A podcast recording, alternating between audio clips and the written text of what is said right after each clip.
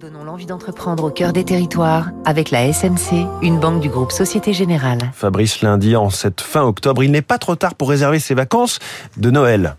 Le groupe veut devenir la marque référente de l'hôtellerie de luxe en montagne, les Étincelles. Il est d'ailleurs aujourd'hui le plus grand opérateur indépendant dans les Alpes avec 16 hôtels, 20 chalets de luxe, 10 résidences, bientôt 3000 lits en décembre, à Tignes, Val d'Isère, les deux Alpes entre autres, des stations de haute altitude pour être sûr d'avoir de la neige. Derrière ce petit empire des montagnes installé à Saint-Pierre-d'Albigny en Savoie, quatre associés, Gerlin Chichrit, ancien champion du monde de ski freeride, Nicolas Chatillon, Thibaut de Saint-Martin, Arnaud Viotte.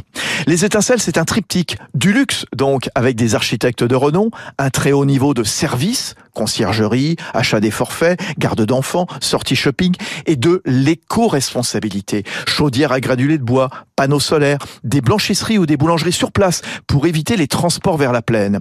Et le groupe ne va pas s'arrêter là. Un plan d'investissement d'un demi-milliard est sur la table. Nicolas Chatillon, son DG. Alors notre ambition, c'est effectivement d'aller à l'étranger, et notamment on regarde aujourd'hui beaucoup la Suisse. Et puis il y a aussi effectivement la diversification vers euh, le balnéaire, tourné vers la Méditerranée, qui nous permettrait d'avoir une approche plus complémentaire de notre modèle. Et finalement pour nos collaborateurs saisonniers, c'est important, hein, qui sont vraiment à, la base de notre activité, euh, de, les, de les employer à la fois l'hiver et aussi l'été. À propos de diversification, les Étincelles a créé en février dernier le Strike de Tignes, une salle de concert et un festival de musique. C'était Territoire d'excellence sur Radio Classique.